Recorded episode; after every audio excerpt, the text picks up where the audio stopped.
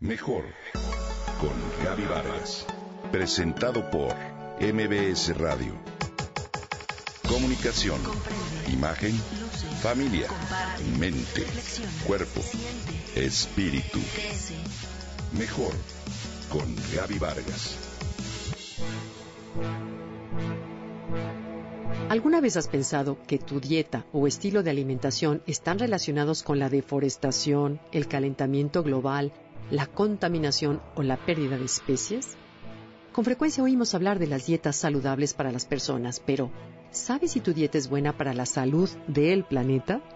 De acuerdo a la Organización de las Naciones Unidas para la Agricultura y la Alimentación, el crecimiento de la población mundial y el aumento de los ingresos de las familias en los últimos 15 años han sido acompañadas por un incremento notable en el consumo de carne el cual se estima pasará de 229 millones de toneladas en 1999 a 465 millones de toneladas en el 2050.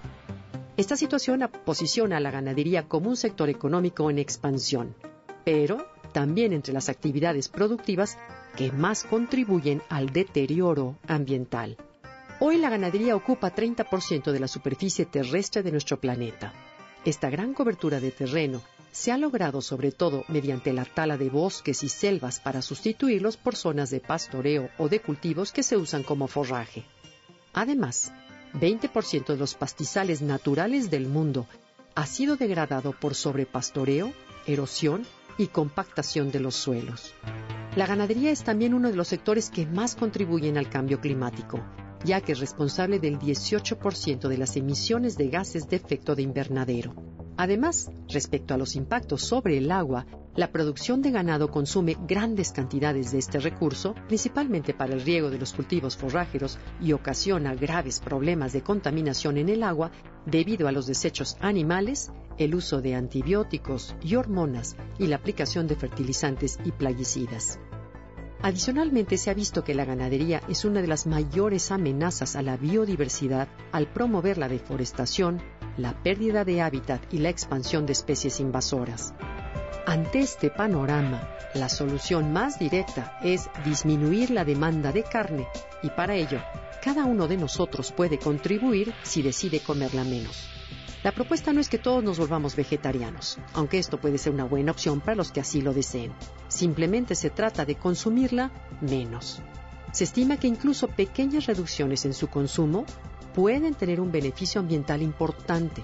Por ejemplo, si no comes nada de carne un día a la semana, puedes dejar de emitir unos 154 kilogramos de CO2 por persona al año por cada kilo de carne de res que dejes de comer, evitarás emitir una cantidad de CO2 equivalente a prender un foco de 100 watts por 20 días. Para lograr este propósito contamos con otros alimentos que también son fuente de proteína.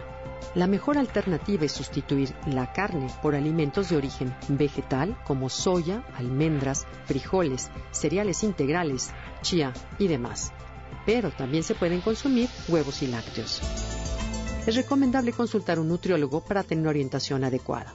Y bueno, como dijo Albert Einstein, nada será más benéfico para la salud humana y para aumentar las probabilidades de sobrevivencia en la Tierra como la evolución hacia una dieta vegetariana.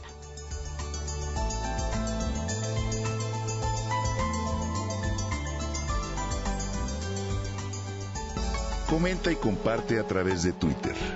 Gaby-Vargas. Mejor con Gaby Vargas. Presentado por MBS Radio.